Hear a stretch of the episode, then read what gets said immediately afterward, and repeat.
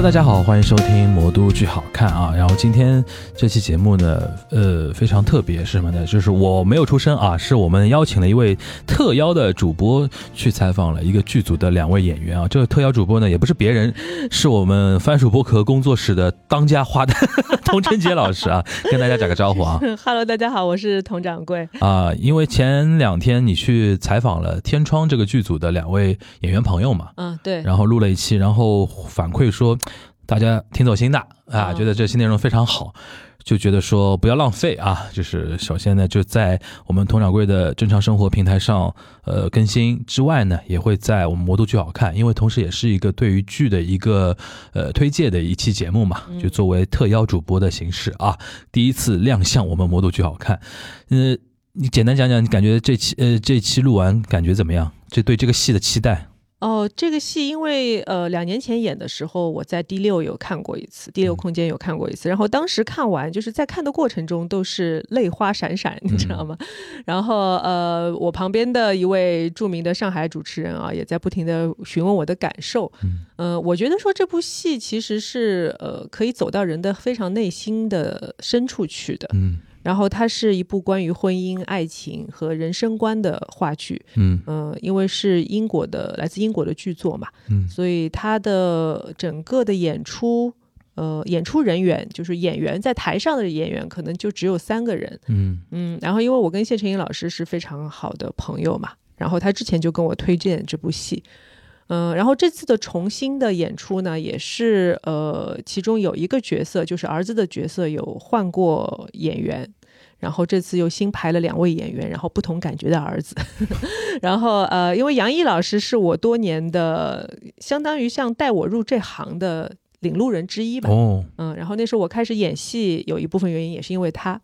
呃，当然，呃，剧迷们都知道他也是一位非常有票房号召力的男演员，也是嗯正好了，正好现在他处在的年纪，就是我们一直好奇说，哎，现在是书圈演员啊，非常爆红的年代。杨老师，你什么时候出个圈什么？嗯但是我觉得，呃，对于他来说，呃，可能他更多的专注力是放在自己对于技术的，呃，也不是技术吧，因为听如果听了我们节目，就会知道他其实非常排斥技术这两个字，嗯打引号的技术。嗯对于他的呃表演能力的一种呃不断的追求的过程当中，嗯还没有说我要不要红这个问题，嗯所以是一位非常纯粹的艺术创造者。嗯嗯，对这个剧的话，这次会是在茉莉花剧场。嗯，呃，现有六百多个座位，对因为之前第六好像只有两百多个，小剧场那个小剧，场，对，所以呃，我也非常期待说这次在比较大的剧场里面演出嗯会是怎样的一种嗯效果嗯啊、希望大家去亲身的感受一下。对，感受戏之前如果吃不准的话，可以先听听这期节目，的。嗯？呃，对，有泪点，对吧？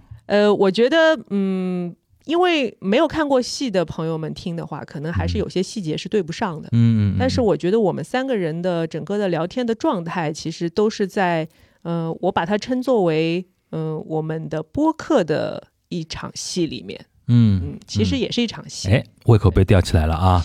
那我们废话不多说，进入正片啦。今天非常开开心的请到了两位好朋友啊，然后也是即将要上演的《天窗》的两位主演杨毅老师和谢承颖老师。大家好，我是杨毅。嗯，大家好，我是谢成颖。哦，谢老师真的是我们节目的老朋友了啊。然后 谢谢佟掌柜每次帮我们的戏做宣传。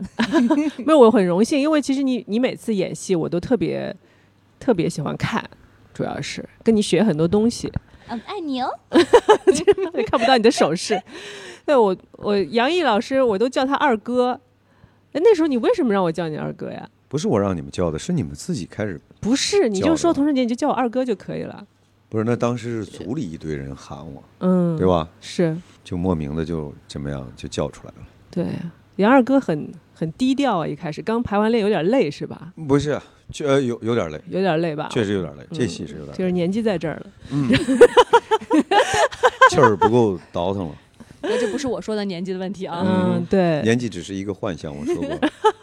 那熟悉熟悉我们杨毅老师的朋友，肯定那有很多剧迷吧？杨老师就是那种签名签到手软的那种，在剧场门口等着。想当年，现在还有吗？想当年是关键，不记得了想当年是关键。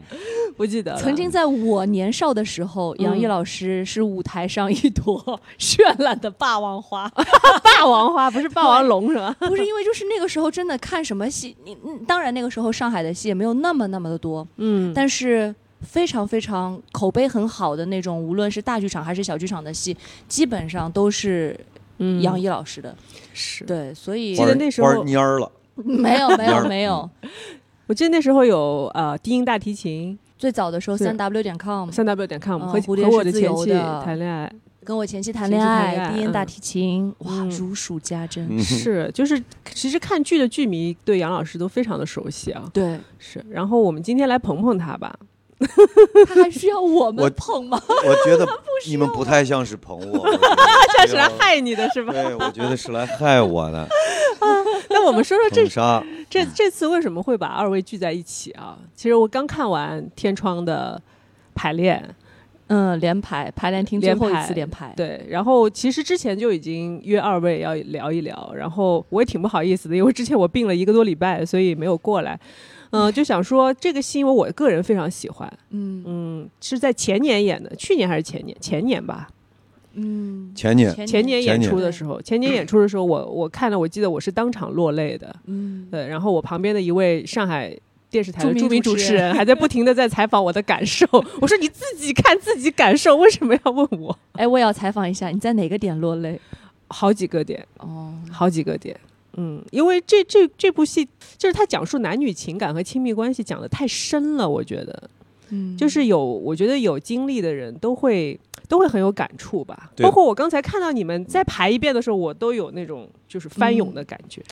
它还不是一个这个单纯的就是你情我爱的这样的东西。嗯其实你情我爱在这戏里只是一个载体，其实它更多说的是一些人生观和价值观影响到了情感的问题。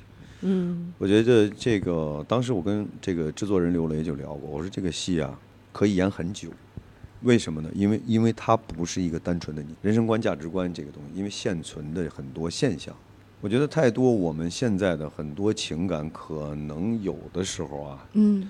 的矛盾，恰恰都是价值观、嗯。价值观所致的啊。嗯，真实还真不是说你你你不喜欢我或者不爱我了，有很多东西就是掺杂的，在这情感里掺杂的多了，开始。嗯。那其实我刚才跟陈颖一起出去 上厕所的时候，这样说吗 没关系，我们啊真实一点就是还还在聊说，其实呃，就好比就是比如说男性观众也好，或者女性观众也好，来看这个戏，他们其实会对这两个人物会有自己一些不同的看法，甚至于完全嗯相反的观点。包括你，你都告诉我说，有的女性观众会觉得这个男人还不错，对是吗？对，但是从普嗯世的价值观来说，这个男人确实挺好的，嗯就是他又事业有成。他物质条件，我们那个上市公司老总，小妹妹在旁边不停的在那儿点头，自己在那儿点头。对，上市公司的老总，然后他又很爱你，他又愿意为你去做很多生活上面的改变，甚至于是对于他来说是翻天覆地的改变，然后不避讳很多对你的付出和肯定。对，其实对于现在当今的线下的普世的价值观来说，这个男人其实没有任何问题。嗯，所以你觉得就是作为 Carol 来说，嗯。他最后就是还是把他拒之门外的最主要的原因是什么？就像我刚刚跟你说的嘛，因为我是觉得 Kara 她找到了她人生当中能够更大的去做她依托的东西，她人生当中会给她注入更多意义的东西，并不是说我在你这个男人身边作为你的一个好像事业上面的好帮手，或者说呃你身边的一个不不一定是。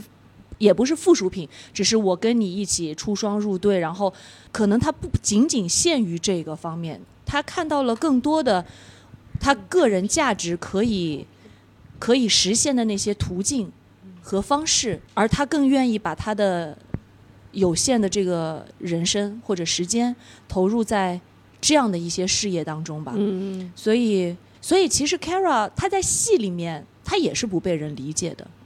嗯嗯，就是是 Kara 自己也知道，很多人是不理解他为什么要去做这样的选择的，因为他这个他这个选择就不是大家认为通常的成功嘛，对吧？嗯是不是嗯普世价值的成功？对啊嗯，他又没有一个稳定的家庭，即使他只是自己一个人，其实对于 Kara 来说，我觉得 Kara 他他是认为非常稳定的，因为他自己在家里面，他今天想要怎么样，就是一切都是随他的心意的。然后他有他的朋友，他们有固定的朋友聚会，然后哎志同道合可以聊得到一起，然后他有他可以自己按照他自己的心愿去安排他的生活。其实对于他自己来说，这个是非常非常的波澜不惊的。然后他可以有更多的心力去注入到他的工作当中、事业当中，他所要付出的那些事情当中去。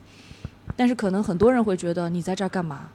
自讨苦吃是吧？对你为什么你有那个大 house 你不住，你有一个爱你的男人你不要，嗯你根本都不需要这么辛苦的赚钱，你就可以有钱，你也不要。但是可能对于 Kara 来说，他做这份工作不是为了赚钱，嗯，嗯，是因为他的家庭其实他的家庭环境很优很优渥嘛，他小时候就是对他不嗯是说那种从小就觉得说我要我的人生就是为了赚钱，可能这个是他的一个支撑点吧。嗯对是。那我想问一下二哥，其实我我刚才在再看一遍这个戏的时候，就其实跟我旁边的小姑娘也一起有感受到，其实这个男主 Tom 他有的时候他的一些发言，就是其实是非常直我们说起来非常直男的这种发言，嗯非常自我中心 so man。对，他会觉得我我我那么成功，就是好像周围所有的一切的人，他们发生的情感的变化，都是因为我而造成的。嗯，嗯，然后二哥你在演绎的时候有有没有这种感觉？还是说你有自己的理解？我觉得它就是一种责任。其实，在我们现存的这个社会里面啊，我们就说可能是因为社会发生了一个巨大的变化，但很多人呢，他在这个自我上并没有发生变化。你像汤姆这种，我认为他之所以有有这种想法，你如果说他不对，也不对，因为作为一个男人，他认为自己是有责任感的。嗯所以你看，当时他说他是一个普通家庭出来的，他打拼第一目的是什么？为了让家里的人过得都好一些，他努力这么做。到后来，他也觉得，包括情感的很多东西，他应该负起这个责任，包括对妻子的后面，包括今天来找他，可能在这种这种责任上吧。那么在当今的这个有一些普世的这个认知当中，就会觉得，哎呦，这个人太大男子主义了。嗯你什么时候都往你身上垒，觉得这一切都跟你有关系。但是有的时候呢，就是有的男性呢，他的就是我说他这个事儿的初衷，作为男人来讲，他的理解其实没有错误。嗯他觉得哦，女性，我我应该是爱护你的，我应该主动来，我应该承担这一切。我觉得这是他的一个想法。嗯，只是现在我们很多东西发生变化了。你比如说，就像 Kara 选择她的这样的一个生活，就是我们说现在女孩也好，女性也好，相对来说变得也很独立了，并不是说依附在谁身边的这样一个附属品。对，那她要强调她自己的个人的这样一个价值，所以这个戏当时我喜欢的原因也是因为这个，就是说，其实包括我们今天啊，我们这个社会啊，我们也存在这样的现象，这个现象是非常值得探讨的。我呢，有的时候开玩笑啊，不是说大男子主义啊，开玩笑啊，就是我观察生活来讲啊，你比如说，当我们去探讨一个这样的价值的时候啊，女孩子都跟你说，说是哎，为什么只有男人是这样？我们女孩也是这样。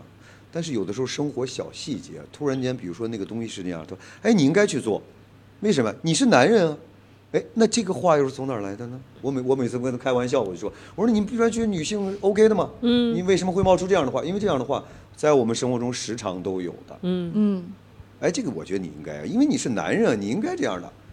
呃，但是你，所以我们就说，真正的真正的平等和来自于哪里？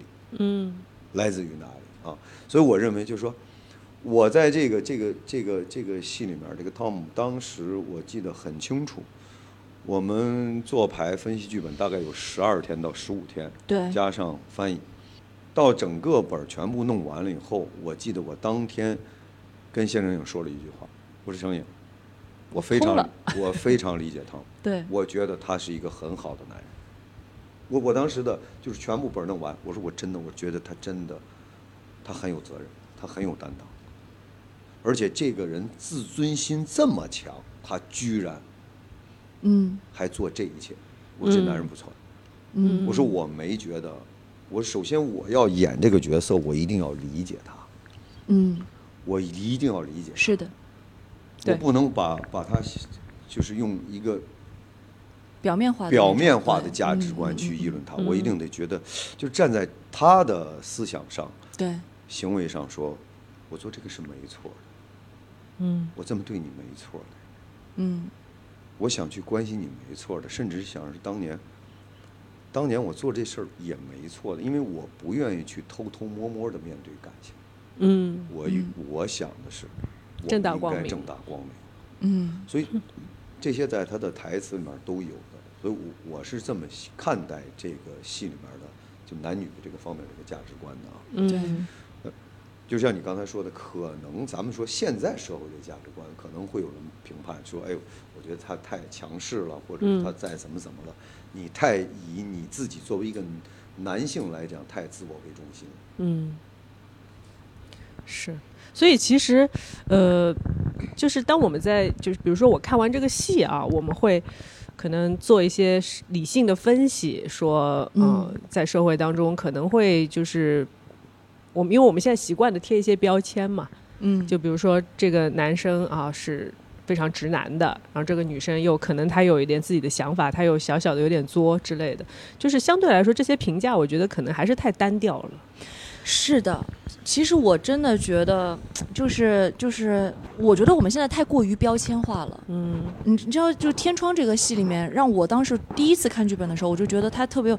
哥，你记不记得我我我我说过，就是这个人他们都是非常非常真实的人，就是我就是觉得他们他们的身上，包括儿子的身上，他们都有非常明显的优点和缺点。嗯，他们是并存的，但是现在确实是很容易标签化，标签化之后呢，就很容易出现像杨毅哥刚刚说的那个问题，比如说有些他打着好像，比如说呃女性主义或者女权，然后但是他当初说说了一些话之后，人家会觉得说，哎，你怎么有你怎么有区别对待是吧？就好像 Kara 一样，就是他有他的很理想主义的东西，他有他，但是他就是有他内心，他没有办法，他的成长背景也好，他的很多东西也好，他没有办法那么肆无忌惮的去表达自己内心最真实的情感。嗯，对他，这个就是他的，对，从某种程度上来说，他也是自己禁锢了自己。对他就是他的短板。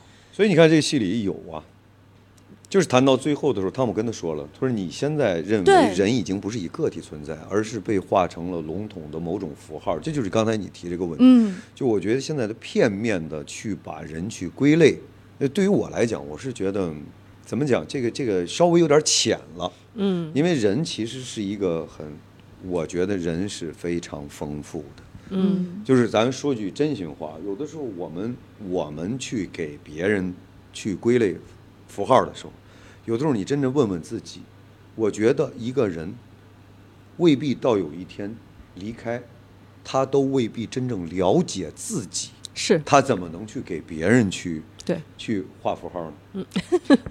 ，Kara 给你画的是你们阶层的符号，对。他没有，配他他就画你们是有钱人，rich man，对我就就是我们都是没有哎，钱的。我就是我只是以这个点来说，其实这个也是一个符号，对吧？不是每个有钱人都是那样的一样，的嗯。也不是每个这个这个这个这个去帮助别人，嗯。对吧？你你比如说，我们就说支边的老师跟你是一样的，对吧？嗯。每个人的想法和感受也是不同。也不一样。嗯你不能就说哦，把她画着就是哦，是她是一个女强人，怎么她有她柔美的一面，嗯，你并没有跟她生活在一起，你并没有嗯看到。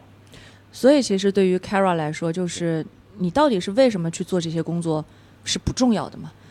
重要的就是有人去做那些事儿就好了嘛，对吧？嗯所以你看，这戏最后嗯结尾的时候，为什么还留一个尾巴说，我的餐厅你随时可以去？嗯我我当时想这个问题就是这样，就是我们在生活中也是，我们生活中觉得，比如说这个女性是个女强人，所谓定义的女强人啊，说她很强，难道她就不需要别人关心吗？如果我们真的把女孩或者女性都定的说，你你现在需要这种啊，女女权主义者或者怎么怎样，我们不是不是不是否定什么东西，就是说，难道就不需要人关心和关怀了吗？嗯我觉得她一定需要的呀。每个人都有自己脆弱的一面，和说，或者是说，在那样的情况下，在那样的一个环境下，或者那个时刻，是需要有人去关心关怀一下。嗯。肯定会有，肯定会有的呀。嗯。这个我觉得已经不是作为男性和女性的对区别对，人都男女就是都一样。我。觉得作为人来说，其实互相的释放善意，然后互相的给予温暖，是的，其实这也是我喜欢这个戏的原因。嗯就是其实这三个人物吧，都挺可爱的，嗯对，都挺善良的。专门的说你哪儿哪儿哪儿不对，或者你哪个想法是怎么样。所以这个戏好就好在，我觉得它展现出来，大家是可以去探讨的，嗯去探讨、去聊的。嗯，包括就是我觉得 Carol 可以，他倒他倒可以说我做一个理想主义的人，我现在选择这样的生活，也是因为他就像二哥你刚才跟我聊的说咸和淡的问题嘛，嗯，就是他曾经嗯尝过咸了，他是觉得我要平淡，没错，嗯没错。就就刚才因为我跟小童聊，嗯很多人说我喜欢平淡的生活，我说他衡量尺度哪儿？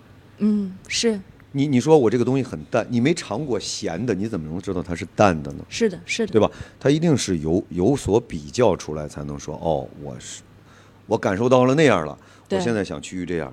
而且刚才小童说的这个特别好，因为这个当时我们也是在这个做剧本的时候来设定 Kara 的这个，如果他家里不是那么一个好的条件，嗯，从小好的条件，对吧？嗯一直都是在这样的一种感受中打工。我个人认为，嗯，他的想法未必是现在这样。当然了，嗯，所以所有的结果都是有前因对而构成的，对对吧？你才能想这个东西。咱就说你，你我让你天天吃吃肉，你吃一阶段你就会说，我觉得还是素菜好，嗯，嗯太油了，对不对？那东西太油了。我如果天天总让你吃素的，想咂嘛一我口肉我，我觉得你看到肉，咱不说你咂摸了，你也会觉得，哎，我我有点想法。嗯这肯定是这样的呀。所以我觉得他其实这个戏有意思的一点就在于这两个人物的设置。你看，Kara 是来自于那种富有的家庭的，对吧？然后，但是他是从那个家里面跑出来了。嗯哎，他遇到了当时白手起家，做出来稍微有一点点小成就的，Tom，Tom，然后两个人一起可以一起像合作啊什么什么的。然后当 Tom 越来越好的时候，Tom- Kara 又从他们家走了。结果呢，Kara 走到了那种最普通的，甚至于比普通可能还差一点的那些很底层的生活，底层的所谓的我们就是通俗说劳动人民的生活，而这个劳动人民的生活正是当时 Tom 成长出来的那个地方。嗯，就是两个人其实都脱开了自己原先成长的那个环境，嗯。但他们其实是应该，这这个可能也是这两个人可以互相吸引的点，他们都在对方的身上看到了一部分的自己，一部分的自己和一部分自己想要成为的那个方向的那个人的那种可能性。嗯所以这个编剧真的，嗯，我当时就说这两个人就是相交两条相交的那个交叉线。嗯，就是交叉在那个点上，然后就是渐行渐远，是，真的就渐行渐远了。所以就是其实他们俩相爱或者说互相吸引那么多年，嗯，肯定是有他的理由存在的，当然对吧？有互补，嗯。嗯，一定是在性格当中，各个方面是有互补的，对没有互补是不成立的。嗯。对啊，其实，在某种程度上，我觉得就是说，Kara 对当时的 Tom，他也是欣赏。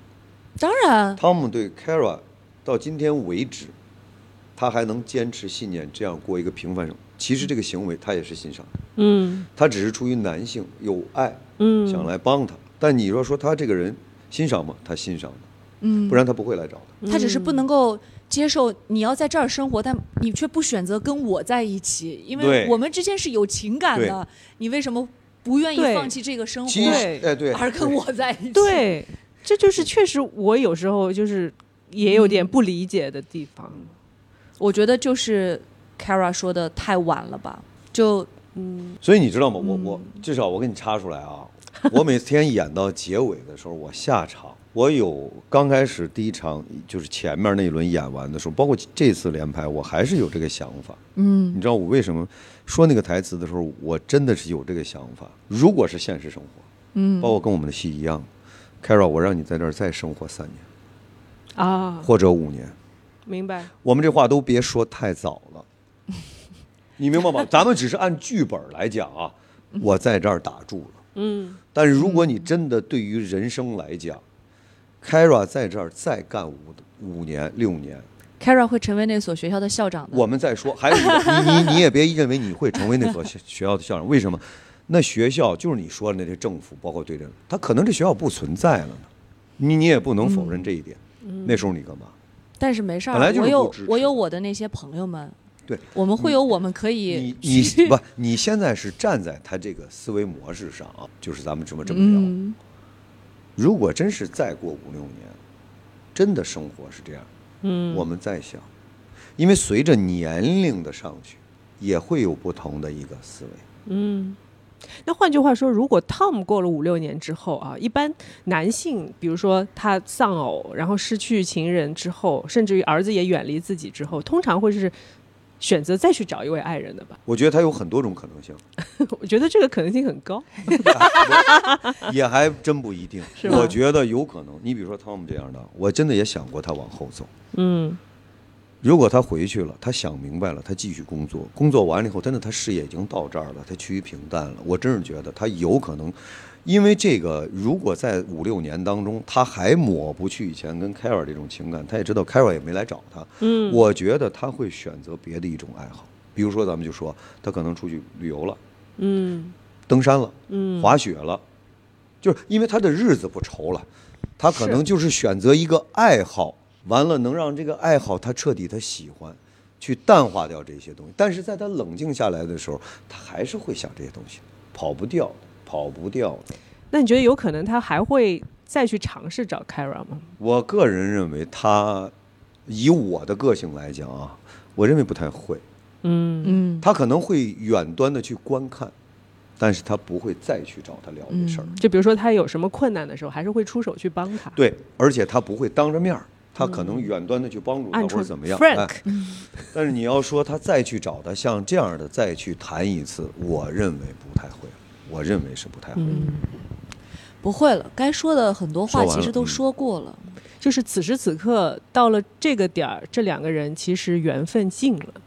是，就是用说的咱们俗一点啊。对，用 咱们的说说法就是的俗一点，是，因为我觉得这两个人真的其实聊很多东西，就是大家如果来看戏的话，就会知道，就是其实已经聊到了最根本的那些东西，两个人已经没有办法再能够达成共识了，嗯。而且两个人其实非常坦诚，就是所有的那些过往也好，所有的自己现在的所有的感想也好，其实嗯。都已经开诚布公的说出来了。嗯而且在很多问题上面再也不可能达成一致了。你说，你你别说两性关系了，咱们就说做朋友来说，我们两个人价值观完全不相同，对我们很难在一起聊。我们聊什么呢？对吧？嗯那就更别说做亲密关系。是我你感兴趣的所有的那些东西，对于我来说，我都会觉得没有价值。那又怎样？对，他们值得你这样烦恼吗？不值得。嗯。所以其实我第一次看这个戏的时候，我有一种你知道有一种破案的感觉，嗯就是因为其实第一场戏是儿子出现嘛，嗯，儿子出现说了很多的片段，其实，说了很多爸爸。对说了爸爸现在的状况，说了一些以前的事儿，嗯，然后因为他那时候以前的时候他年纪还更小，对所以他的记忆肯定又不不是那么准确的，对，所以你看完第一幕，你就会想说，哎，到底这两个人是怎么回事儿？嗯然后到了二哥出场开始，就是男女主角正式的正面的一种交锋，然后到了。中间结束的时候又是那样的一个状态，嗯我们先不剧透啊。然后回来之后 又哎一一番讨论之后，就是你会在你们的聊天儿的这些只言片语里面去发现很多的细节，嗯就是你可能在看戏的时候，你自己的疑问被一丝一丝、一丝一丝的填上了，嗯最后全部填完之后，连你就是我作为一个观众，你都觉得说，好吧，我真的可以接受这个结局了。嗯就是这个剧本，我觉得包括二位演员，其实是三位演员嘛，嗯，真的是靠声演演出来的，我觉得非常厉害的点在这里。这个戏真的，其实正儿八经就 叹了一口气，磨砺磨砺演员的，因为嗯，其实心蛮累的。嗯，我刚看了连排也是，因为当时我们做剧本的时候，我们就嗯聊过这个戏。我说这个戏啊，就是怎么说啊，就演员们你要演。我说，但是这个戏是完完全全还有一个问题是什么？就是你不是光是从外部去塑造这个人，嗯就说你的心里想的这个价值观、爱情观、人生观，你要建立在这是的，这个角色身上。你始终要以他的一个对，所有的思维模式来要求自己，来来来以这样的思维模式来说他这些话。嗯。就有些戏，比如说咱们只是情感戏啊，我们我们只是在一个情感上，嗯。因为他这个是完全是在你的人生观、价值观上，嗯。所以你还不是单纯的就是说我只是建立在我们俩情感上我来聊这个事儿，不是的。嗯。哦，嗯。这么说倒真是，对你的思维模式完全全部要建立在这个上面，才是这个角色。就是你要相信这个单纯嗯，嗯对，就是这种对于角色本身的他的一个信任感是要非常非常强的，非常强，你的信念感非常强。你跟他说什么因为你扎不的时候都是建立在你、你、你、你的这个角色的认知上，嗯，你知道吗？对，就是你扎不实的话，你就没有办法这个样子。你这话说不出口，说不出，口吗？你可能只是片面演绎对演了一个，你就太表面了就它很表面。就像你们那个、那个、那个、那个、那个《再见爱人》的时候，嗯你们肯嗯定就是作为那个呃亲密关系那两个人，他们都有对这个事件不同的自己的认知，嗯。但是这个认知一定是非常非常牢固的，嗯，对，所以他才会两个人在这个问题上面一直一直没有办法说服对方，嗯。对吧？对，而且我觉得这个你刚才一说，我倒又想起来了，就是其实处在亲密关系中的两位啊，其实他们的证词，我用证词来形容啊，嗯嗯嗯其实就是像罗生门一样的，对永远都是这样的。就是当就是我们在看戏的时候，是给了观众一次近距离去观赏这两个人的一次正面的交锋。嗯。其实我们在生活当中是不太会发生这种交锋的，正面交锋，通常都是哎，我我跟朋友说，我跟家里的人说，嗯。或者说你在看节目的时候，我对着摄影机说都好。嗯。但是真正的就是正面的交锋，我们在日常生活当中是不太会发生的。嗯，所以这个其实也是戏剧的魅力嘛，对对吧？他把人物的很多那么多年的一些经历和看法，全部都凝凝结在了这两个小时里面。对，而且我觉得这本儿它，我我喜欢它高级在哪里呢？它是，你看他们俩谈论的，他们俩说的是感情的事儿，但是他们聊的其实没聊什么你我之间感情的事儿，因为他们两个聊的全是认知、对。价值观的事儿，嗯。是。是在这里聊的。甚至说到他们俩情感的时候，也是一个对于爱情的价值观，嗯。不是单纯谈你爱我，我爱你，我不是的。嗯，它也是个价值观的问题。而他们大多数这台上从上场上半场到下半场，你看他俩聊的全是价值观、社会上的事儿。嗯。是。是的，这其实他，我觉得可能是跟他们，其实他们俩的感情无需确认，我觉得其实他俩感情无需确认。你说这两个人有爱吗？没爱就不会这样。没爱就不在这儿聊了嘛。我们那天还跟导演就聊天儿，聊一个我们说非常世俗的话题，说这俩人是好人吗？我说他俩如果不是好人，不是善良的人，没有爱，就没这故事。嗯嗯双方都是好的，都是为对方或者为家庭或者为他想了很多。嗯，对，如果不是这样的话，是就不用这次见面了，也不用再相聚了。对所有的走啊、留啊、回来啊，全都是因为有嗯情感。所以那天就聊到刚才咱们又回到本根儿，你说这男的，我说他要没有这个责任和担当，回来找你干嘛呀？他缺什么吗？他不缺什么。对，其实我觉得，我现在回想啊，其实我被感动的点，都是因为这么多年了，然后发生那么多事儿，我还是想要来找你的这种勇气，甚至于我放下了一些我的东西，我的自尊也好，或者说我、嗯我我的心里的不安全感也好，我还是要来找你。我想，我想跟你道个歉吧，或者说道歉也是只是一个一个表面的说法，其实还是想跟你好嘛。我想再组建一个家庭，因为我的妻子已经不在了，当时阻碍我们的所谓的阻碍我们的爱情的那个人，他已经故去了。但是就是你被你被情感所所左右，你知道观众被情感所所所震撼到，嗯，就就会觉得说，哎呀，如果我生活当中有一个人还这么念着我，嗯其实我会很感动的。就是我会我会想说，如果我是 Carol 的话，我会不会一时冲动说我就答应他，我就跟他回到回到他的大房子去，继续去做他的，就是嗯，妻子吧，可能。对，所以这就是我说很多女观众他们嗯。会觉得说这个男人其实很好的缘由嘛。是。对啊，但是对于 Kara 来说，我觉得其实就像我说的，他不可能，因为有一个很前提的条件是 Kara 对于 Tom 的妻子，其实这个戏里面有四个人物嗯，，Tom 的妻子是不断的被 Q 到的一个人，是活在台词里的人，对他对于 Kara 来说是一个非常非常重要的人，嗯。他是他人生当中很重要的一个朋友，他他是他在他到了他从家乡跑到了伦敦之后，把他吸纳到自己家里面，完全毫无保留给予他充分信任，然后他那么年轻的时候就让他独揽一面，然后把他带到家里，就是给了他很多很多他没有得到过的那种妈妈那样的嗯那种东西。其实他对于他来说，因为 Kara 从小没有妈妈嘛，嗯嗯嗯，其实我是觉得他对 Alice 有种半有半母的那种感觉的，他对他是有情感上的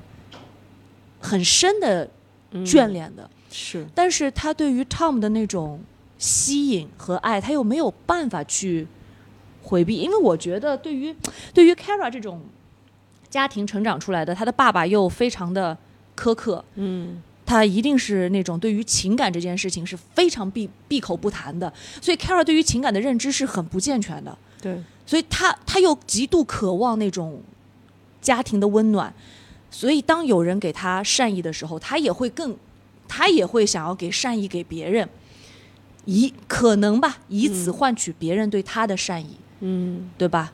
所以就此所以他、嗯当他在这个时候，他没有愧疚吗？他当他的愧疚度很大非常大，大他太大了。嗯所以他他没有办法面对汤姆的，就是他们一再的把他拉到他自己心中一直锁起来的那个愧疚的那个小屋子里面去。嗯但是当他被拉进去之后，他他就他就很难去正视自己的这个东西。嗯所以你说在再要在他人生后面，他所有的那些东西都要面对着这些东西去存活，他没有办法。其实是他真的没有办法做到。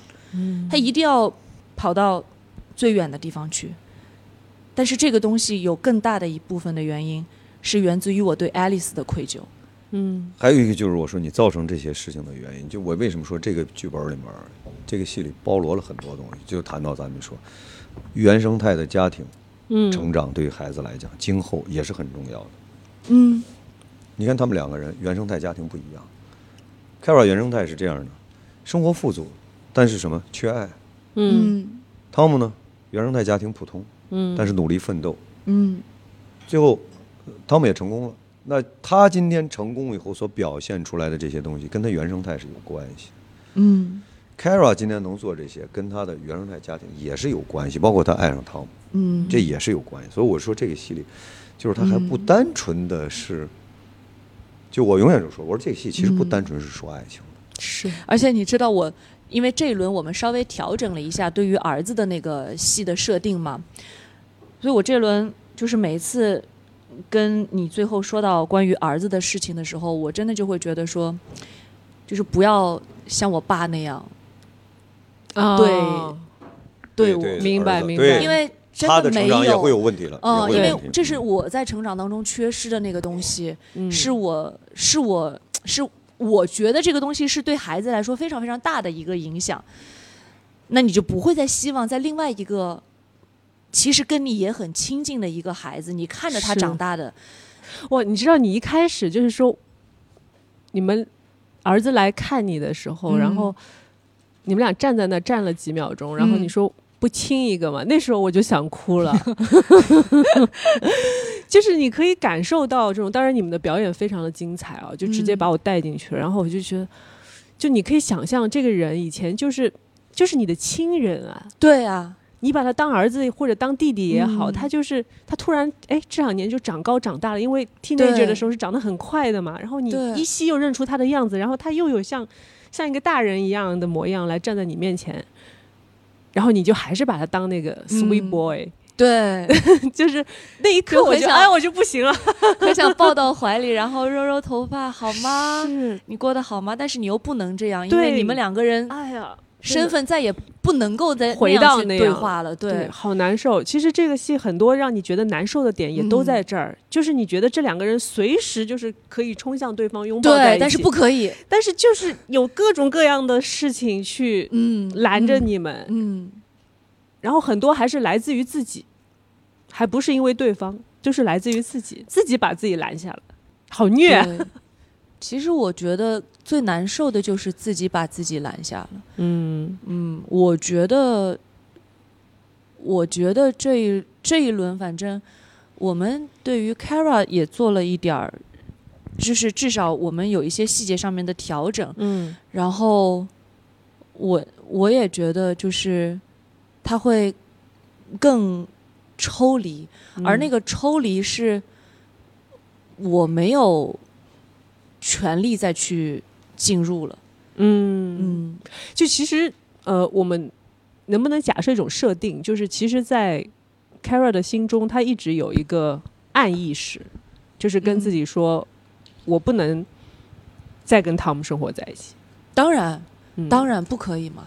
不可以的，是吧？嗯，就是所以他他才会说我必须要从这个世界中消失，嗯，哇，因为他如果再进去的话，他有很多东西，他也有怨恨，他也有很多没有办法去去去去跟人家嗯。诉说的那种东西，他的身份又很不堪，但是他所有的情感是真实的，嗯，就他不是那种可以，就是他是一个道德感很强的人嘛，对，所以他不不可能说接受我是一个说难听点小三上位的身份，去因为坦然的接，受因为他根本就没有觉得，他不认为我我应该，他认为我就是在你的生活里面爱着你，嗯但是这件事情我们不要影响到任何人，就是如果我们之间有这个情感发生，可以。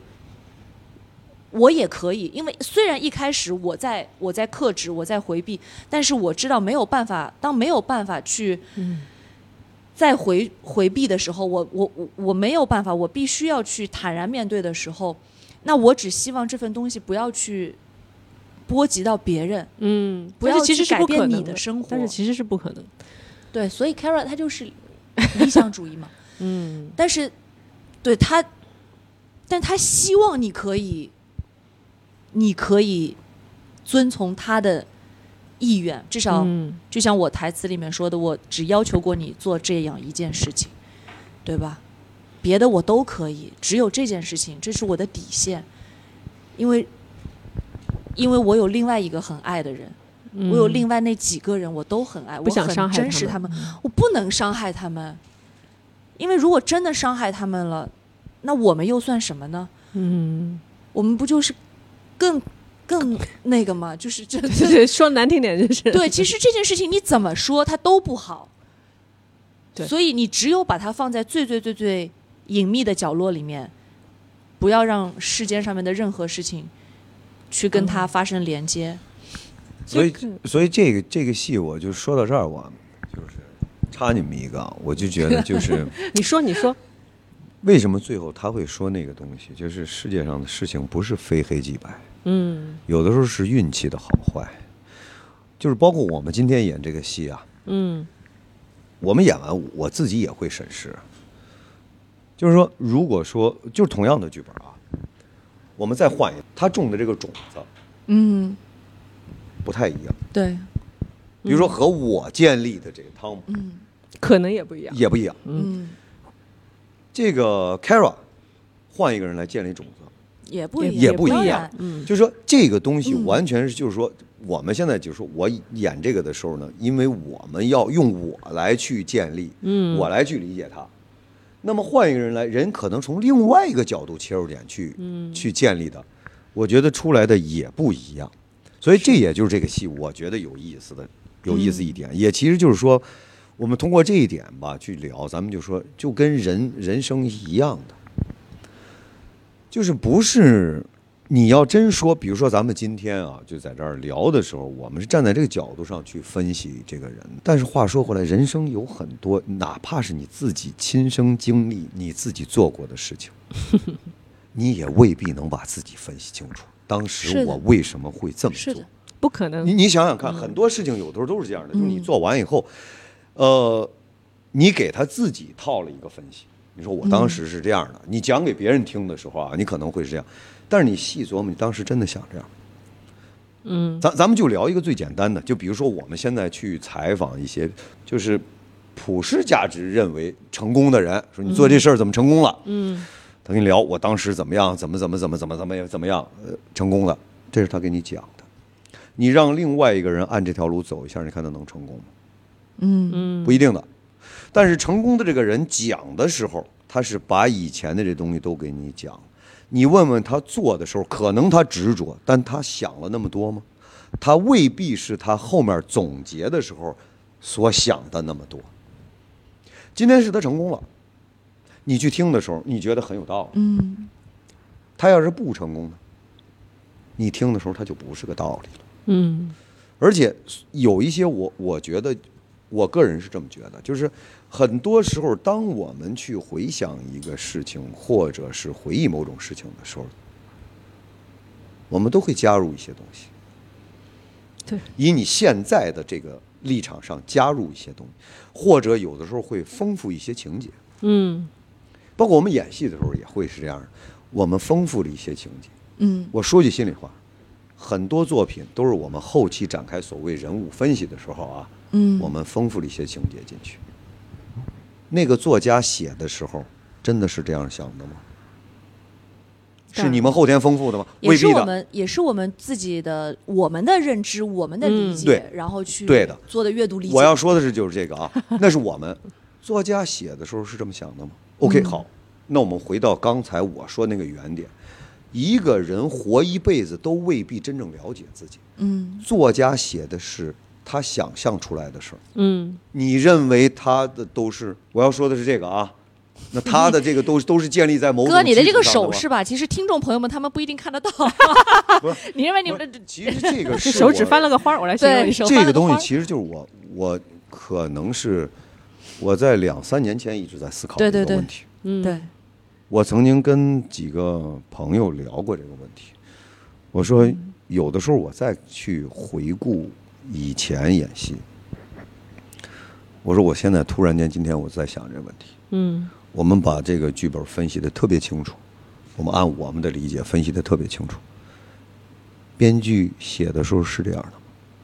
这是其一啊。嗯第二，我们自己有时候都不了解自己。我说我是那编剧，如果我是那个编剧，我都不了解。我写的时候，有的时候未必是我嗯想的那么细腻的写的，嗯，可能有时候是个感觉，有时候可能我都不知道。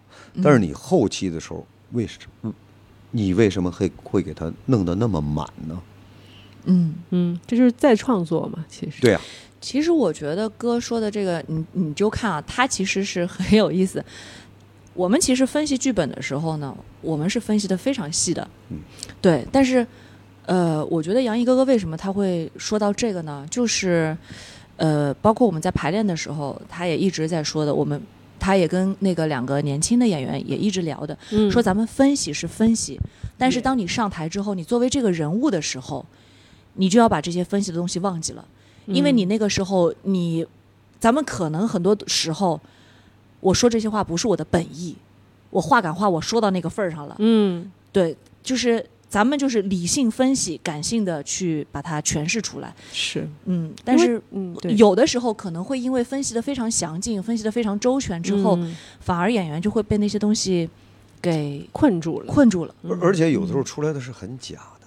痕迹太因为你是按这个逻辑来的。嗯。那生活中有很多东西，你直感嗯，就是你的直感。因为我我我我们在排练的时候聊过这个天儿的。我说嗯你看啊，我说有的时候很奇怪。我说比如说啊，我来找你的这场戏。我们按生活中也是这样的，有的时候我们要碰一个人，或者要去应聘，或者要怎么样，我们在家是准备过的，嗯我们想过的。说，哎呀，我跟他见面或者什么样，甚至是我们遇到一个个朋友说，哎呀，我这两年没见他了，我我我我想着我见他应该是什么样，结果到那儿了，完全不是你所构想的那样。场景发生变化，场景，或者是他对，或者很多事儿发生变化了，就把你以前想的东西都打破了。对，但是你这个人还是建立在那样的一个基础上，那都是你碰到他以后，你其实都是最最初的人最本能、最最嗯直观、最本的，所以你准备的都用不上了。哎，你去去交流他。嗯，嗯是，这其实就是，呃，说表演的时候，其实如果你要相对比较真实的还原我们平常的聊天的状态，嗯。其实有的时候说话并没有什么目的性的，嗯，是的，是吧？或者说我并没有觉得我这句话一定要表达什么意思，但是听的人就会是或者第三对方，想的很多，想听的人就会觉得，哎说，哎，你刚刚说的这个，你虽然是下意识的，嗯。但是这个代表了你心里面的一个价值取向。这。就是过度解读嘛，对。对吧？但是这个也就是是为什么有的时候交流会产生一种误差，误差，嗯，对吧？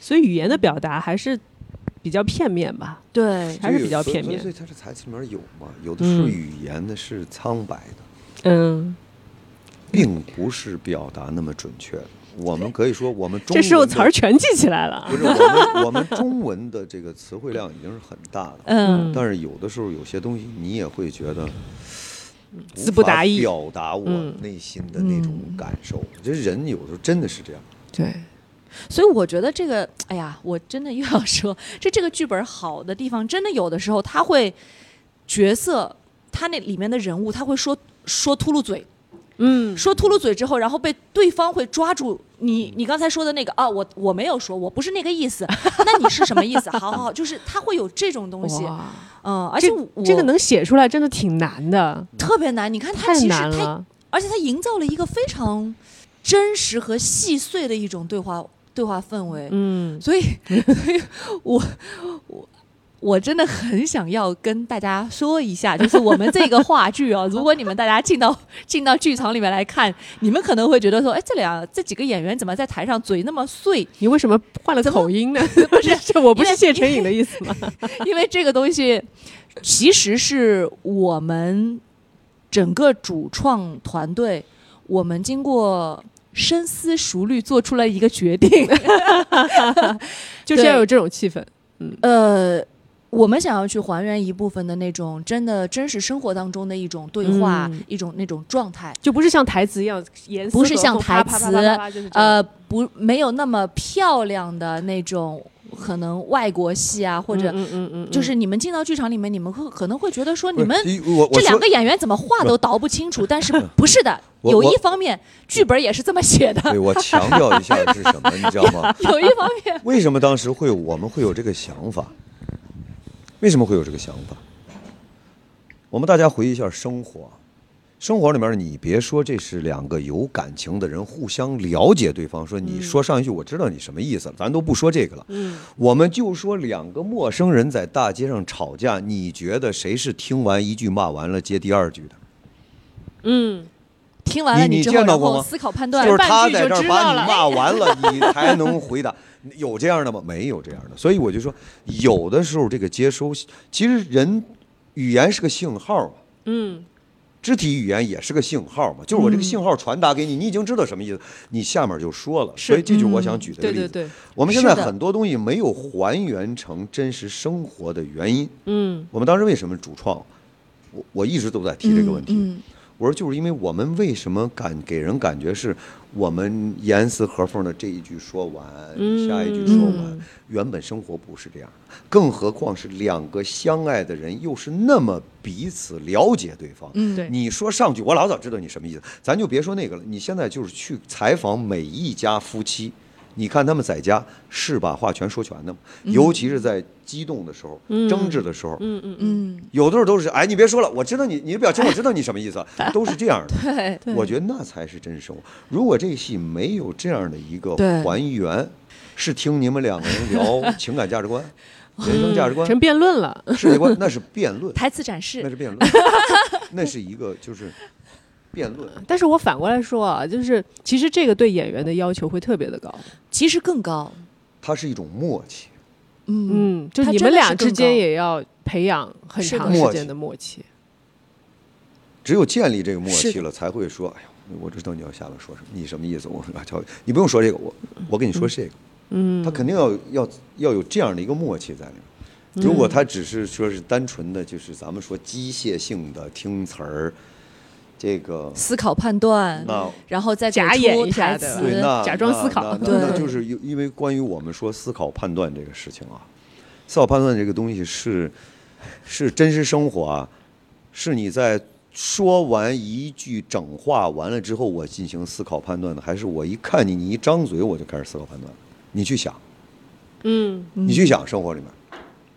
有没有就是你说完一句话，我沉思半天，完了回过头我再回答你，说这我思考判断完了，不可能的。真实生活，如果真是我们要还原生活系的状态，不可能是这样一个思考判断。嗯，是，打你一张嘴，这对表情我就知道你是同意还是不同意，我就已经想好你不同意，我我我会用另外一个什么方式来让你能够接受。嗯，生活里面也是这样的。是，所以其实我们这边有一个现状，就是很多客厅剧啊，它会变得非常的冗长。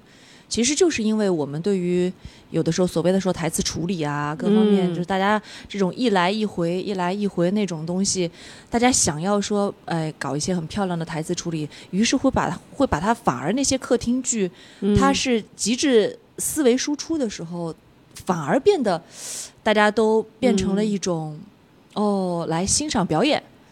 嗯或者来欣赏台炫技了，对，这个就是也不一定是炫技，但是嗯。反而对于呃价值观这件事情，大家就会去忽视了。嗯，那我我我是觉得上一轮咱们嗯其实。这但但我我刚刚为什么要换一个声音说我们台词这个处理的问题，就是因为上一轮确实有一些观众说这两个演员为什么两个人在台上怎么还还会什么磕巴呀，还会怎么怎么样？嗯处理都是处理，然后有一些也是情绪到了，他没有办法，他必须要那个。嗯但是上一轮有很多的观众其实真的是聊到了两个人物的价值观，嗯，就像包括掌柜，你刚刚也会说到，你会去去去思考这两个人，他们这两个人各自的立场，他们对对方的态度，而并不是说哦这两个人的台词处理啊怎么怎么样。嗯。对我觉得这个其实对于我们来说，是我们想要的一个东西。嗯对，是我在乎。嗯，就是你看完这个戏的时候，你在聊些什么？嗯还有一个就是刚才他说这个问题啊，我不知道别人怎么看啊，我个人是这样的，我我是认为就是说，表演本身也是应该与时俱进的，当然当然，对吧？因为你任何都该与的认时俱进知都发生变化，嗯你的表演也是要与时俱进的。你嗯你你现在的人看的东西都很多，对，嗯他反应非常快的。嗯，你还在这儿咂摸味儿呢，人家都已经说，我都知道下面你要说什么而且观词儿了，那我演什么呀？所以现在就存在于两倍速、什么一点五倍速啊看剧这种对啊问题嘛？对呀就会出现对呀了，当然是吧？你们你们这个对话是没办法倍速的。对我不是说，对我不是说要要要机械性，但是这它生活存在是这个、嗯这个问题。其我我突然我突然岔出去了，我突然想到，因为最近人工 AI 非常的火嘛，嗯就说我就是最近一直有很多的思考，说呃什么东西才不会被 Chat GPT 去替代的？嗯，其实就是人跟人之间的这种情感的默契，对对吧？因为人工智能无法去，它可以学习嗯所有的语言，对，所有的对话，它莎士比亚都可以给你背出来，嗯它可以模仿各个角色的声音给你演一遍。那什么是人的戏剧？嗯，什么是 AI 的戏剧？嗯你你首先别的我不说了，同样一句话，如果今天有 AI 这个技术，咱就说心里话，你没有情感，你的气息是不一样。请问每种气息你能做到吗？做不到，他无处学习，无数种气息，它没有样本。没有样本，你不可能给我输入进去。每个人的声音的量和质都不一样，他的气息怎么来的呢？嗯是，这个你你模仿不了的。对吧？有有的人可能抽泣了三下才说话，有人抽泣了两下儿，有的人一直在那儿抽泣，而边抽泣边说话。我不信你全都能进去，嗯，这不可能的。是，所以带情感的东西，我觉得是、嗯，是这些东西技术做不到的。嗯，所以其实作为表演者来说，就是终极的追求也是这个东西嘛，是，对吧？就是技术只是一个基础，我觉得技术是帮助你去呈现的一个一个一个手段、嗯，就像画画，它嗯素描嘛，你得要笔触基本的笔触得在。最终嗯你看毕加索也好，莫奈也好，梵高也好，他们为什么会到一定的高度？他们高度不是素描啊，他们是可以感动别人，对啊，对吧？嗯，达利，打他们最动别人最终是在这个基础上面去化解它、解构它，去表达自己的东西。就是这我个是说不好，可能我这话说出去特别得罪人，但我这人没事得罪人，我们就剪掉。嗯，比较直哥的麦给接啊，调响了。比较直接啊。我我我一直不知道是从什么时候开始有这么一个流行叫演技，嗯，嗯，我我觉得这个可以聊一聊。不太明确，就是演戏是个技术活吗？嗯，对，如果是个技术活，我们以前有啊，这个比如说是我特别想问比您的比。比如说嗯你你说我是一个以前我们小时候知道什么八级钳工，几级电工，对对对对吧？我觉得那那个是技术活儿，我不是否认啊劳动啊，我说那是技术。特级厨师，嗯，演戏真的是个技术吗？一级演员，二位，不是，这这这真的是这样。我我反正我至少我认为我是一个没有演技术的演技的这么一个人，因为我觉得演戏它是一个确确实实，就像我们刚刚说的，你看完本了，你得站在这个角色这儿，你得真的拿心去感受他。完了，你以他，嗯。你以他来做出行为和语言，你真的要去感受，他不是个技术活。如果比如说你说这个人演戏啊，比如说他他很好的，有的时候他有一些舞台经验，嗯我我觉得，嗯。包括咱不说舞台经验，那么拍戏的人他有有有嗯。镜头感，有在镜头跟前表演有经验，嗯，这个我承认。嗯嗯说表演很有技术，嗯，表演是耍杂技吗？这不是吧？它它不是个技术吧？嗯，对吧？如果说它只是一个技术，那 OK。其实我们去练都会达到这个技术，是对不对？这个这个我们我们我把前提放这啊。原则上来说，原则嗯，上来说，如果它是个技术，是不是你们练了以后都能达到这个技术？嗯嗯，你觉得这是一个这样的事儿吗？嗯当然不是，不是吧？嗯就是跟表演的很多关系都是这样。当然咱咱比如说，哪怕就说我们说中国的传统艺术相声，它只是个技术吗？嗯。那如果要是这样，是不是每个人练到一个技术，这个相声说的都能像比如说马三立先生、侯宝林先生那样，嗯。嗯，甚至现在咱们说郭德纲，嗯，你们都能练到这技术吗？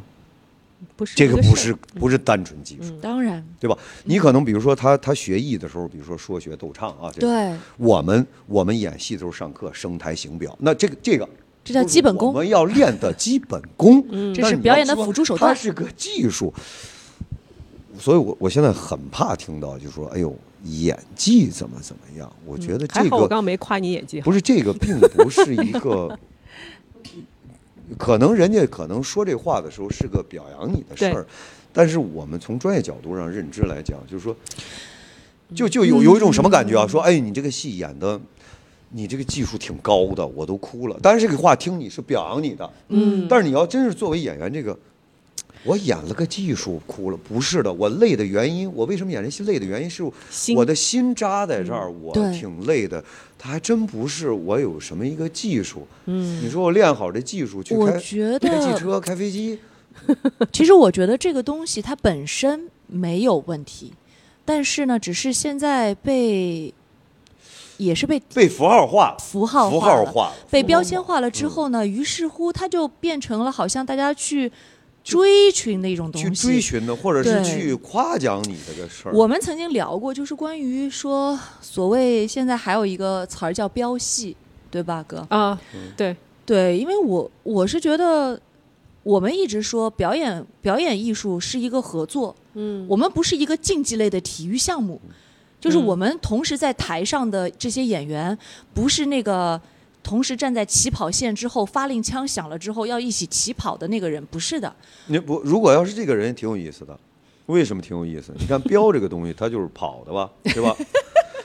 好，你和我演戏，我跑出去一千米，我飙飙的很快，你只一百米，我落你九百米，那我俩在台上会好看吗？对啊要么就看见我看不，见你了这。就是问题。所以，所以很多，因为我们得这个其实从从我们这个行业的基本来说，我们经常会形容它是在我们在互相，哎，掌柜以前是打排球的篮球哦，篮球，磨合团队，对，他是团队的。嗯对，我们是互相，你这边那个了，我来帮你补，或者说我们就是单纯的，我们如果像《天窗》这样的戏，两两两在台上呢，它就很像是打网球，嗯，对吧？那打乒乓，个 Tom 的词儿里面有的，但是呢，我们不可以对手一个大力发球发过去，不让对手接。嗯，我们更好的是互相之间，我们怎么样可以让对手和互相永远让这个球在我们之间传递着。传搭配，嗯嗯是观众要看的也是这个，观众不要看的是一个人大力发球打过去，然后另外一个人不停的在捡球。这个对于观众来说，这场比赛是没有意义的。观众喜欢看的是这个人打过去了，那个人怎么把那个球救起来，然后一个球过去之后，那个人又把他那个球。这个对于观众来说，这是这是这精场彩的部分精彩的东西。对，所以我嗯觉得其实可能是还是嗯外行人在评价内行人的一个问题吧。我觉得也有可能是慢慢的大家的嗯宣传导向啊什么的，对就会影响到这对于这个行业的认知。对，可能就是这，我觉得外部的评价，就像就像二哥说的，如果有人夸，哎，杨老师您演技很好，那他肯定是真心来夸对，你。人家是对人家但是只是说真心的他，他不嗯可能说我在作为一个普通人，我去找一个很准确的词藻，对的，对的。我来形容。嗯但是只是说有一些，比如说行业内的人，我们自己对他们得很清醒的去认识到这个问题，是的，是的，自己追求的目标是什么，对吧？是的。那我们回头来说一说吧，因为《天窗》这个戏，这个名字也挺有趣的，对吧？然后在戏里出现了，其实两个天窗，嗯就是 Carol 家也有一个天窗嘛。然后那个天窗是代表着他跟外界的一种交流的一个途径，然后 Iris 也有一个天窗，我给艾瑞斯对弄了个天窗。其实我觉得这个天窗是什嗯么感觉？我我到现在为止我的感受，它为什么叫天窗？一个是妻子这儿这个天窗，嗯一个是其实说白了，我们每个人心里都有一个天窗。嗯，这个窗户你是打开还是关上？那我我们就举一个例子，我们当时所谓说围城啊，就像鸟笼一样啊，这个在笼子里的鸟想飞出去，嗯外面的鸟想进来，为什么？无忧啊，雨水也打不着，它有食儿吃，对吧？但是你你你怎么能做到这东西呢？就是人的内心世界也是有天窗，我关上了这串窗，比如说，就像我们说以现在这结尾来讲啊，Kara 关上了我的这扇情感之窗，但是他打开了一个他自我生活去帮助别人的那扇窗。嗯，是我呢一直是属于想打开我自己这扇窗户，能把你迎进来。嗯我觉得这个鸟笼是美的。嗯就我觉得他这个天窗，我至少我自己的感受啊，我自己感受，我就觉得他这个天窗其实在影射每个人心灵都有一个天窗，嗯。你是什么时候该打开，什么时候关上合适。嗯。但你细琢磨琢磨呢，就像我们说一个一个一个鸟，你说是把它关笼子里强，还是在外面强，对吧？嗯，也许可能唯一的方式是你永远都把鸟笼那扇门打开，让它自由。它想飞回来，他会飞回来；他想飞走的时候，寻求大自然，他是会走的。嗯好浪漫啊！没没有什么时间段是合适开窗、合适关窗的。嗯，嗯我人生也是这样，我觉得是。所以其实可以理解为这个剧名它是一种开放式的，它是一个给每个人都很多的想象空间的一个名对嗯。，因为我其实觉得它还是有一种隔绝感吧。嗯，就这扇窗隔绝了很多东西。嗯，其实就像 Tom 说，他给爱丽丝造了一个有天窗的房子。爱丽丝在那个房子里面，你看，他说爱丽丝能干什么呢？她可以透过天窗看外面的世界，她可以看到树、鸟、花儿，但是她去不了，对吧？因为她重病。你看，人跟人也是嘛。你可以知道我现在的生活状态，我可以知道你现在的所思所想，但是我们可能没有办法完完全全的感同身受，嗯。没有办法彻彻底底的达到一致。嗯。就是人跟人之间，哪怕能够达成一种互相理解，但不代表这两个人是可以在一起的。对的，当然，对的，非常准确。嗯，真的嗯无限接近。你你不一定说相爱的两个人就会在一起啊，嗯对吧？嗯，我觉得这这个就是人生啊。他但我觉得其实有没有可能，其实就真的就是因为相爱，所以他对对方的那个要要求反而就会更多。你对一些没有情感的人，你不会有那么多的要求的，对吧？其实那你也不会跟他聊那么深生活中也是这样嘛，对吧所？以这就是这就是为什么，就是越了解越疏离。嗯，生活中也是这样的。是对啊这就是你对跟你没关系的人，你相反有的时候你会特别的包容，包容。你你对相反是你身边的人，你相反苛刻，嗯，嗯是，都是这样的。对所以这是一部可以发人深省啊，可以带给很多思考的剧。我我真的觉得可以。你看，我们其实上一轮跟这一轮隔了这么久时间，但是我们这一轮在在聊的时候，我们经常会感慨说：“哎呦，这个嗯剧本真的很好。嗯就是你越聊越演，我们越去探讨的时候，嗯真的会觉得越有意思。而且有些东西是你说说不清楚，说不明白，嗯这个是它很有意思的。不是说你拿一个什么概念，就直接能给它笼统的这么概括掉，对，嗯你没法概括掉。而且我那天还跟导演说，我说这现在再演啊，又跟之前演又不一样了，因为其实之前演互相之间的那种感觉是很新鲜的，嗯但是因为又之前又演过，然后现在再拿出来的时候，你就真的就会觉得是以前的那一段情感，然后现在又被翻出来了。嗯但那个情感，你知道，就是在演的时候，你都不需要酝酿，你没有什么要酝酿的，那个东西真的你会觉得，就是身体里面就会涌出来的，嗯，明白。嗯，所以这也有有点像，就是呃，Carol 和 Tom 的这种情感嘛。其实蛮有意思的。就是有的感情你放在那里，以前很激烈过，然后过了一段时间之后，哪怕中间毫无联系，再碰到的时候依然有那种火花。对，是啊，嗯，好的，那聊了这么深那么多啊 聊，的是不是太深了？然后我我觉得我觉得很好，然后我觉得我我们的观众，我们戏的观众，如果喜欢这部戏的话，应该会呃非常愿意来听听二位主创，对吧？嗯对这部戏有那么多的情感和投入，然后来听一听我们这期播客的朋友，应该会更有好奇心，说想去看看这部戏到底是什么样子的。嗯，那要不做个广告啊？哥，你做个什么时候？开始演出？我们二十九号，三月二十九号。三十。九、二十九号首场，嗯。演十场，演到四月九号，嗯，两星期中间有礼拜一、礼拜二不演。就是三号和四号是休息的。对。嗯，我，我希望大家能来观看这个戏，嗯，关注这个戏，不是说我们呃演的有多么好，我是希望我们在今天这个社会里面，我觉得他这个戏的整个价值观、人生观是是能够影射到我们每一个人的，嗯。我们都可以来体会一下，甚至看完以后可以去思考一下。嗯嗯我觉得看完戏，其实这个戏还是能够，就是如果你跟朋友一起来看的话，其实是可以是可以引发很多的那个探讨。的那个点的，对。对。而且我们，因为我们这次其实不是在安福路二百八十八号演出，我们是在北海路，应该是二百四十七号吧，茉莉花剧场。茉莉花剧场是一嗯个新的剧场，啊，对，所以也很希望大家可以到这个新的剧场来，就探究一下这个一个新的演出地点。嗯对我们来说也很新鲜，因为这剧场我们也是第一次。对对对嗯，后天进剧场连排。对，后天我们后天进去合成。嗯，好的，那非常感谢两位啊，今天聊得非常的尽兴，然后，呃希望这部剧可以一直演下去吧我觉得。这部是我觉得在一段时间当中可以成为经典的一部剧对我来说。嗯。谢谢。嗯好。